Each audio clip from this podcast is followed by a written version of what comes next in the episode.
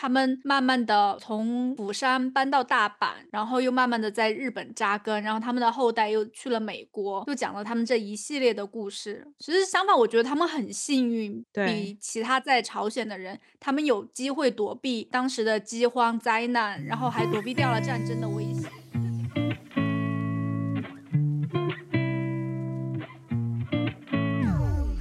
一本一本又一本，欢迎来到又一本，我是 Bonnie，我是 Blake。今天我们要聊《柏青哥》这本书。读到这本书是因为之前我跟一个朋友，我们两个去喝咖啡，他就突然从他包里拿出来一本书。他这本书是我最近在读的，叫《Pachinko》，是一个韩裔的美国人写的。日本殖民朝鲜之后，就是在日本的韩国人一个家族，他们在战争年代在日本生活的故事。突然旁边就有个阿姨跳出来，他就说：“啊，我也在读这本书，因为他看到我朋友拿着这本书看，然后他们两个就一起安利我。”嗯，后来我才知道，就是博青哥，它就是小钢珠的意思。这个行业它特别大，它跟你知道日本出口汽车很厉害嘛？它是日本汽车出口的两倍。就是如果你去过日本的话，其实在很多公共场合都可以看到那种赌博机，就是那种对对弹珠机。那，蜡笔小新里面也有，就是他们一家人去玩 Pachinko，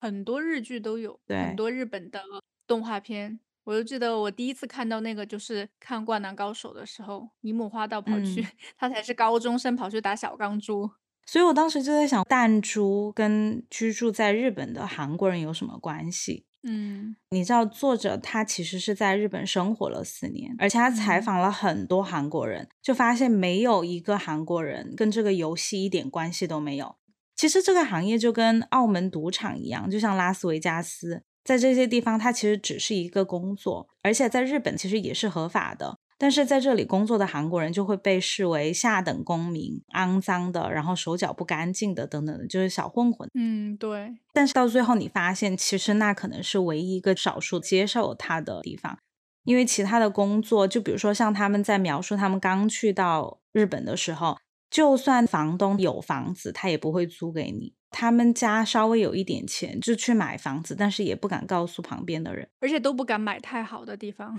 只能买那种很差的区，朝鲜人聚集的区。对我平时是喜欢读 nonfiction 的，就是非小说类，但是读这本书的时候，我觉得很安心，有一点把它当成一个历史的故事来读，因为这个作者就李敏金，他本来就是耶鲁大学历史系毕业的，而且后来还是去学的法律。所以说，他对历史和对他写小说的这个方式，完全是按照他平时做研究的方向来。他最开始写这本书，他没有想到他会获得很大的成功，因为他觉得这个很小的团体可能很多人都不会感兴趣。但是花了三十年的时间，查了很多资料。一开始有一个版本，完全是按照查找的资料来写的，就写的比较沉重黑暗。但是有一次机会，因为她老公要去。日本工作的原因，他就跟着一起去了，就接触了很多真真实实在日本生活的朝鲜人、韩国人，然后跟他们聊天、采访，收集了很多资料。他就发现，其实这些人并不像想象的那样过得很苦啊，或怎么样。其实他们是很用他的话说是很 adaptable，就他们很适应，用他们的方式融入这个社会。可能其中一个方式就是通过 pachinko 这个产业，在他们当中生活。其实他们两兄弟的发展历程有点不太一样，发展的方式有点不太一样，但是最终他们都是跟小钢珠店扯上了关系，才真正的融入了日本这个社会。嗯，你知道李敏京他当时为什么想到要写这个小说？作为一个韩国人，而且是在美国学历史的，他其实都。不太知道，他只知道可能日本当时殖民过韩国，但是他不知道有这样一个 community 在日本，然后他们的生活的情况是什么样子的。是偶然的一个机会，他在一个聚会上面听到另外一个学者提起来，他才了解到这个群体，而且他当时听到一个很悲伤的故事，学者就在讲一个在日本出生长大的十三岁的韩国小男孩跳楼自杀了。父母就很受打击，他们没想到他会自杀，就想说到底为什么会这样子。后来就开始找各种线索，就翻到他的同学录，看到很多人给他留言，在小说里面也有这一段，他把它放进写小说了。对，但是这是一个真实的故事。那些同学就给他留言说：“你闻起来像大蒜，像 kimchi，你去死吧，去死吧，死韩国人，臭乡巴佬。但是你知道那个小男孩他是在日本出生的，他根本都不知道韩国在哪里，他根本都没去过韩国，但是他就得背负这种恶意。其实我读这一段的时候，我就想到了我的一个朋友，他在澳洲出生的，他说他们小时候就会遇到那些很讨厌的小孩，就跟他们说回你的中国去吧，回你的亚洲去吧。因为如果有人这样对我说，我就想说，我才不稀罕待在这里。但是其实对他们来说，他们是没有退路的，因为他从小就在这个地方出生，然后突然有个人告诉我你不属于这里，他就会很困惑。他说我要回哪里去？这不就是我家吗？我觉得这是所有在国外长大的。华裔都会经历过的问题。如果你被霸凌的话，对。但是如果你是，比如说像我们本来就是在中国出生长大，如果有人这样跟我说，我就理直气壮，我才不想待在这里。你以为你是谁？但是对他们来说，这就是你家。就比如说我们在中国的时候，突然有个人来跟你说，你不属于这里，回回你的 英国去吧，你就会很困惑，英国在哪里？我为什么要回英国？为什么？然后那一刻，你可能就打开了一个潘多拉的盒子，你就发现你跟你周围的人长得都不一样。你们家都吃白米饭，但别人都在吃面包。嗯，我觉得应该就是所有 国外长大的华裔都是有面临到这样的问题。在国外的话，别人觉得他是中国人，但是在中国，别人又觉得他是外国人，所以他们的认同感在哪里？他们就会有一部分这种缺失。你不觉得这是一个通病吗？这是一个通病，但是可能在他们这个群体比较严重的是，这个通病是被接受的，而且成年人也可以，因为你不是这个国家的人，不接受你在这里工作，他可能也会面临别人这样去歧视他。嗯，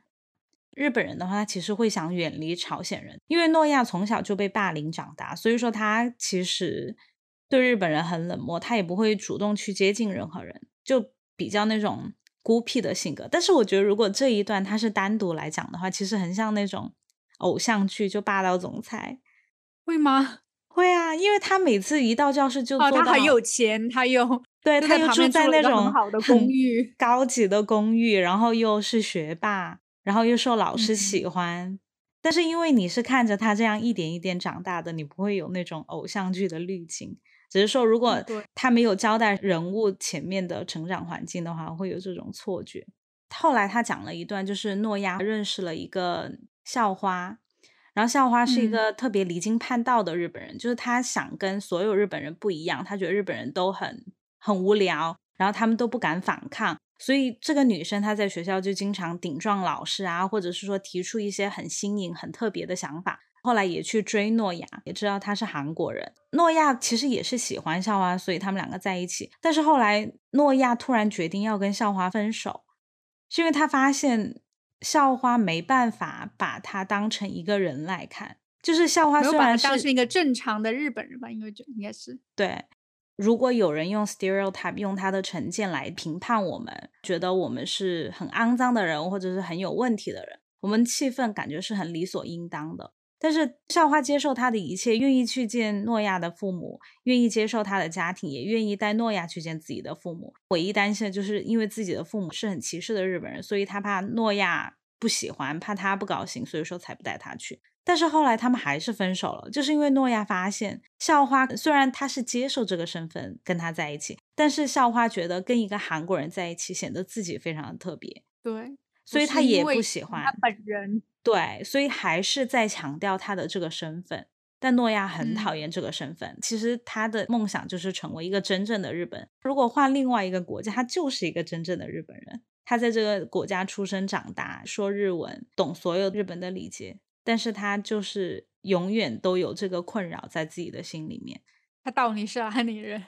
哎，但是你可以理解这个感受吗？我觉得我以前不太能理解。但是我去了英国之后，我突然可以理解。我觉得在大学的时候，外国人他会对你很友善，但是其实只限于同学。他即使对你很好，但是他永远都会感觉有一点距离，就觉得你是外国人。我可能要对你礼貌一点，我可能要对你有距离一点。但是我去英国之后，我觉得我身边的人都把我当成一个单独的人。甚至拿你的 identity，或者是说开一些不是很 appropriate 的玩笑，但是把你当成自己人那样子闹着玩的那种。澳洲人他是小心到他不会跟你开这些玩笑。我觉得你说的澳洲人就是我接触的英国人啊，真的吗？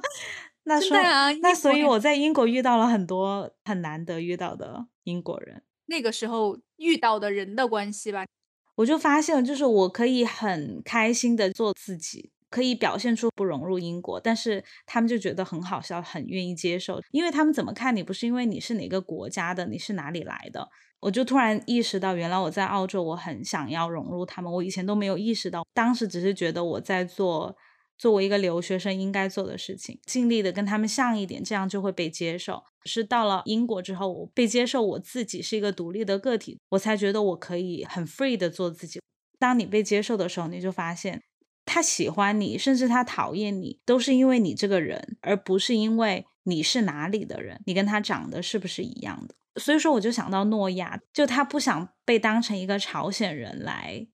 被喜欢或者是被讨厌，他想被当成一个独立的人。嗯，他不是很小的时候他就觉得他要读书，努力考上大学，要走出这条街，他再也不要回到这里。我觉得他就有一个从小的一个理念在里面。但是你有没有觉得，其实在这本书里面，每个人其实都被描写的挺可爱的。每一个人物他可能想什么事情，做什么事情，都在之前被交代的很好了。所以你看到他们做一些很。奇怪的事情，你其实可以知道他是为什么这么做的。没有十恶不赦的大恶人，大家都对，所以我就说他们的性格很立体，不是只有很单一的一面。就好像觉得他是个坏人，他是个渣男，但是又有很善良的一面，很好的一面。对我印象很深刻的就是顺子，就是那个女主人，她在跟她妈妈聊起以前在他们家帮他们忙的两个姐妹花。因为两个姐妹花很单纯可爱嘛，就多西、福西，他们后来就是骗到中国去了，对，被骗到中国，可能去当慰安妇了。但是她书里面没有讲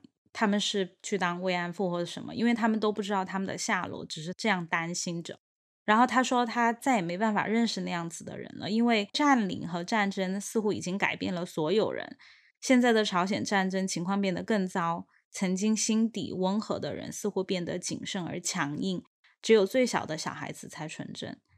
他就会描写很多这种很细小的心理变化，就人物到底是怎么一点一点改变的，怎么从一个单纯的小孩子变成一个很谨慎、很小心、不苟言笑的人。对，其实帕钦口他讲的就是这个家族的故事，发生在一个很残酷的年代，但我觉得他其实没有很刻意的描写人有多悲惨。相反，我没有觉得他们很悲惨的，在那个年代，我觉得他们算是很幸运的一批人了。那本书里面其实没有一个。专门的主角或者是配角，我觉得其实每个人都是里面的主角。他就是其实只是围绕着顺子这一家人，他们一家四代吧，算是讲的一个冗长的一个故事。他们慢慢的从釜山搬到大阪，然后又慢慢的在日本扎根，然后他们的后代又去了美国，就讲了他们这一系列的故事。其实相反，我觉得他们很幸运，比其他在朝鲜的人，他们有机会躲避当时的饥荒灾难，然后还躲。避掉了战争的威胁，就尽管还是遇到了很多的苦难，但是我觉得他们最终的结果都还挺好的，还遇到了很多很善良、很可爱的人。对，但是如果你看这个故事线，看他们经历的一切还是很苦。我不否认他们其实是算幸运的，因为他们没有在那个年代那么容易就死掉的年代死掉。因为像顺子她妈妈怀她之前流产了六个小孩，顺子也流产过。而且有些小孩他可能都长到几岁了，但是还是因为各种原因死掉了。所以他们其实能存活下来的人就已经是很幸运的。那个时代是很艰苦的，吃一碗白米饭都特别的难。因为像顺子他要结婚的时候，他妈妈去想去给他找一碗白米饭，那个卖米的老板都不能卖给他，因为他们要把这些米留给军官，如果不留给他们的话，他们就会。遭殃，然后老板是从他的那个米库里面给自己偷偷藏的一点米分了一点给他，让顺子结婚。他没有刻意描写的啊，他有多惨啊！大家都是很平淡的在过自己的日子。你可以看到温馨，你也看到他们惨，但是我觉得他描写的就会给你的感觉就是很写实，对对对，而且他用三言两语就可以把一个复杂的情况描写的很生动，我觉得这一点很厉害。嗯。而且他没有很仔细的描写一些东西，就只是用很平淡的语言，就让你感受到了啊，原来是这样的。他们那种很平淡、温馨的场景，也不叫温馨，很平淡、很写实的场景。嗯，对于历史来说，这些都是小人物。我觉得哪怕嗯是里面最有权势的那个男人，他也是小人物。渣男。但是我觉得他还是深深的爱着顺子，对，不然他怎么还会为他做那么多？其实李敏金他就是想讲这些历史中的小人物，就历史都不是因为小人物而改变的，都是那些大人物，他们被历史记载了。但是像这些小嗯。人物，因为他们可能都不认识字，都不会阅读，你根本没办法找到关于他们的信息，就连是来往的书信，可能都是找隔壁的。就是会写字的先生帮忙写几个字，他就嗯。想要描述这样一群人，你就会感觉就是在那样一个很动荡的年代，然后他通过他非常完善的学习和研究之后，帮你找了一个放大镜，让你很近很近的看了历史中这一群像蝼蚁一样的人，他们怎么搬迁，他们就扎根对怎么在没有选择里面做选择，但是他们又嗯是很幸运的。所以说，他就挑了这样一家人来代表他想讲的故事。他说他写这本书，因为他花了三十年，他其实是想写一部关于这样的历史，只是他通过小说的方式，他也不知道这个小说会不会有读者，会不会被大家接受。他想的就是，如果写完了之后没有人想要的话，他就把它寄给一些出版社，免费给一些可能学历史的人读一下，如果嗯感兴趣的话。所以说，我觉得他是作为这个角度出发，他对这段历史的考证就比较值得信任。所以你觉得你读完这本小说，你觉得它的一个亮点，让你记忆犹新的一个场景是什么？很多场景我都很喜欢。第一个让我比较感动的场景就是杨晶，就那个民宿的老板娘带着年轻的牧师去后面的沙滩。那个牧师其实是一个从小在很优渥的家庭长大的，因为他刚得完肺结核，身体还没有完全恢复，所以说他要有人陪。然后其实对于那个年代的女性，你单独跟一个男人去公开的场合，就你们单独两个人其实是不恰当的。但是杨晶想说，嗯他身体不好，还是陪他去吧，他需要走动一下。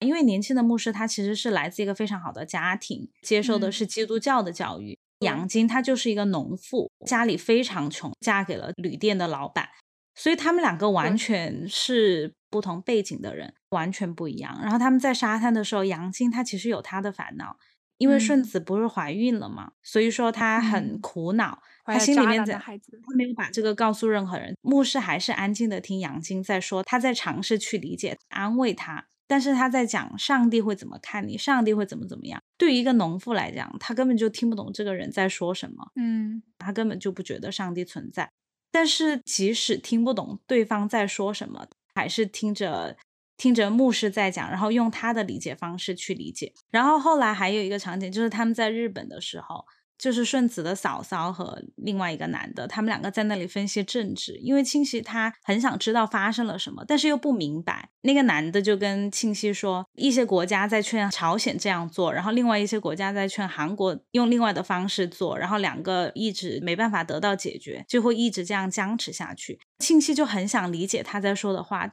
他其实是受过教育的，也不太听得懂他在讲什么。但是清晰可以嗯理解村里面的那些人是怎么相处的。他就他就回答他说，他他就觉得很像两个老奶奶在发生争执，村民的不停的在耳边嘀咕另外一个老奶奶很讨厌怎么怎么样。但是如果老奶奶他们就一直沉浸在别人告诉他们的话之中的话，他们永远都无法解决这个问题。如果他们想要和嗯平相处，就必须忘记其他所有人跟他们说的东西，而且记住他们曾经是好朋友。同样的意思，就是每个人他其实都有不同的理解，但是我觉得在这里面的人，因为他们太不一样了，他们又太需要交换信息了，所以说他们永远都在尝试去理解对方。这一点让我嗯很感动，因为其实顺子他本来也不是一个基督教徒，但是她会想要去理解她的丈夫，她想知道他眼中是一个什么样子，而不是去否定，告诉他他不相信啊，他有一切的理由可以这样说，因为他本来就不是一个基督徒，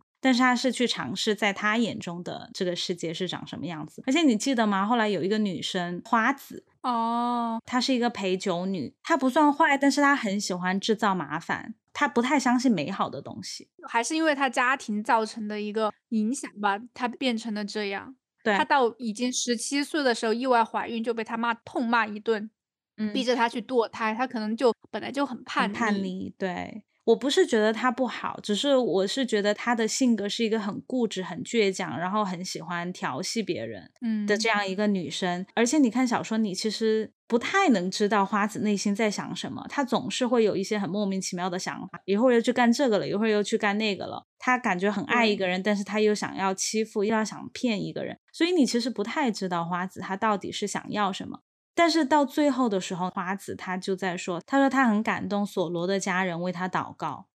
虽然不相信上帝，但是他觉得他们是在真心为他祷告。我不知道他是不是在故意传递这个信息，但是我就会想到，像我们生活中一些人，如果跟我们想法不一样，我们就很容易去否定别人，就很容易觉得这是不对的，或者是说我们总要在寻找什么是对的，什么是真理。但是在这里面的人物，因为他们没有这个经历，或者是说没有这个能力去寻找真理，他们永远都在理解，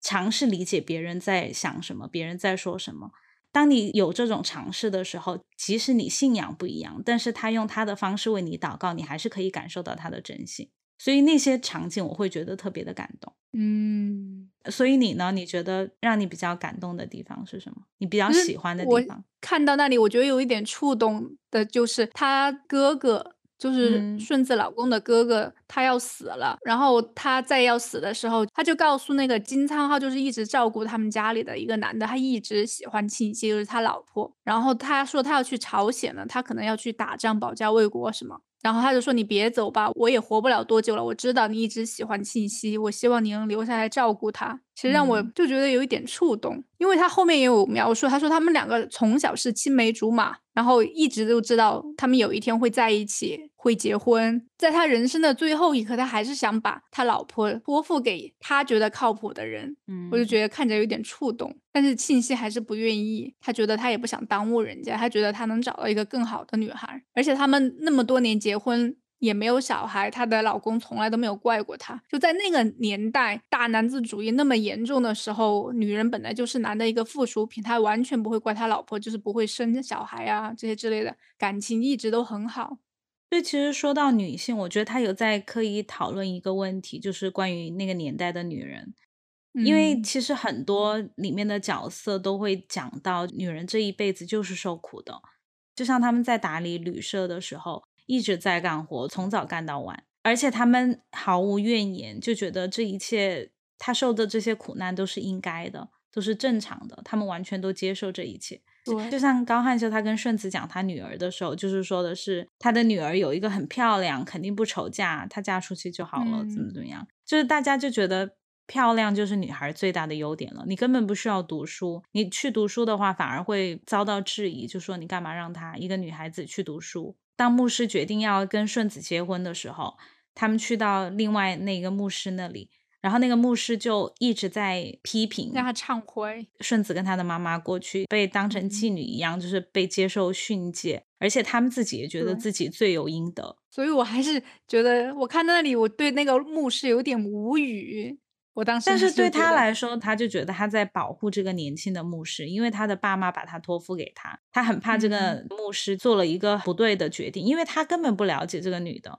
他只从他的那些成见里面就说你你在婚前就怀孕了，肯定是你有问题。对的，那你所以看完这本书以后，你会极力的推荐这本书给其他的人看吗？我会，我觉得我自己都会再看一遍。觉得推荐的点是什么？点是。他会很平静的让你思考一些问题，就比如说身份啊、尊重，你要怎么去理解你自己的身份？因为感觉身份好像都是别人给你的。就像顺子，他后来结婚，他就觉得他解脱了，他可以从他的思想中解脱了，从那个文化背景中解脱了。离开了那些会攻击他的言论，他觉得再也没有人可以指着他鼻子说他是个妓女了。嗯，他妈妈宁愿他的女儿去到另外一个国家，也不愿意他遭受。但是其实根本也没有人要迫害他。但是这种东西其实就是别人的想法加给你的。对，就像李敏金在小说里面刻画的这些妇女，她们都在忍受着各种各样的苦难，比如说社会给他们强加的苦难。他们被要求要承受的苦难，他们觉得理所应当的苦难，我们为他们感到悲伤是情理之中的事情。但是在一个采访里面，李敏金就说，他在这些女性身上看到了智慧，因为像现在我们都不会说让我们受苦吧，让我们忍受苦难吧，我们好像都不喜欢牺牲，不喜欢困难，而且尤其是美国这个社会，因为历史很长，苦难它永远都不会停止，我们也永远不会停止受苦。如果我们拒绝一切苦难，可能到头来会更痛苦，嗯，受更多的苦难、困难的时候，会觉得一击就碎了。所以说，他刻画的这些妇女，与其说是在逆来顺受。但是也可以理解为他们在苦难里面寻找希望，就希望自己受的苦都可以换得自己想要的幸福。就比如说顺子希望自己受点苦，他两个孩子好好的就行了。约瑟觉得受苦没有关系，只要他的弟弟好好的，嗯，他的家人可以得到他的照顾。杨晶也是，他送走他的女儿，他自己一个人在民宿里面维持。但是他们也有崩溃的时候。就像杨晶，他受的一切苦都是为了顺子。当顺子不在他身边的时候，他就爆发了，就觉得自己受的一切苦难都都不值得了。嗯，李敏晶他自己也是，他从小是在美国长大的韩国人。他说他自己小时候也有那种恐惧，对社交的恐惧，他很怕融入到一个群体里面去，然后他就会一直寻找答案，各种答案，就是是不是因为我的种族，是不是因为我没遇到对的人。但是他发现，就是不管你遇到谁，不管你怎么样，作为一个个人，每个个人都是独立的，你总会有那么一个空间，你会感到孤独，你总会有那么一个场景，你是融入不进去的。即使你是在自己的国家生长长大，你还是会遇到这样子的问题。虽然他是讲的在日本生活的这一群韩国人，好像是日本人对他们不好，但是其实，在他们韩国人的这个 community 里面，韩国人对他们也有不友好的。嗯，对，我觉得这个点好像很多中国人，其实还有很多亚洲国家生活在欧洲国家的一些 community 都有那种感受。所以说，他不是说要让你把这个愤怒或者什么转嫁到另外一个群体里面去，是让你思考我们自己在这个历史当中是应该怎么自处。嗯，虽然他不一定有答案，但是他自己作为一个少数种族的人，在美国长大，他后来就慢慢发现，其实他的不融入跟其他这些，比如说他的文化、他的宗教、他的这些是有关的。但是最重要的，他还是一个独立的个体。每个人都会面对这个东西。其实你有时候很难去怪一个什么原因。所以说，我觉得我会把这本书推荐给别人，特别是你如果有其他国家生活的经历，你看到这个可能会会有一点感触的。嗯，所以你觉得怎么样？五星好评，五星好评。其实我也会给五星好评。就虽然在我看来，我喜欢看那种跌宕起伏一点的，可能更有一点那种很大的事件的一些剧情的小说，但是这个看了以后，我觉得。里面的人物啊，他们的形象都很立体，就不是一个很单一、很片面的一个人物。我看了以后，我会觉得心情还挺舒畅的。就啊，原来是这样，我了解了他们那段历史，算是一个年代现实文。我的评价就是，对，而且每个人其实都很可爱，你不会说产生一种很仇恨的情绪，你会觉得很对，没有百分之百的反派，嗯。其实我们都是小人物，他做了他选择的选择，所以他就得承担他选择的后果。对，而且反映了人的很多样面。我觉得看完之后还有一个想法，就是我觉得小人物特别可怜的一点，就是我们其实是时代选择我们，本来就没有太大的选择，就跟对博青哥游戏上瘾的人一样，他们想要抽身，但是好像又没有办法。而且博清哥还比人生好一点的是，你还有选择的权利。就像你可以选择啊，我不玩了，我要回去睡觉了。但是被时代推着走的那些小人物，根本就没有别的选择，就只能被推着继续朝前走。但是我们选择之后，如果选错了，如果有不好的后果，我们还会一直怪自己，会一直觉得是自己做错了，自己做的不够好。所以有时候其实也需要放过自己。对的。嗯，那好吧，那我们今天的节目就到这里结束啦。如果你喜欢我们的节目，请记得点赞订阅。我们下一期再见吧，拜拜，拜拜。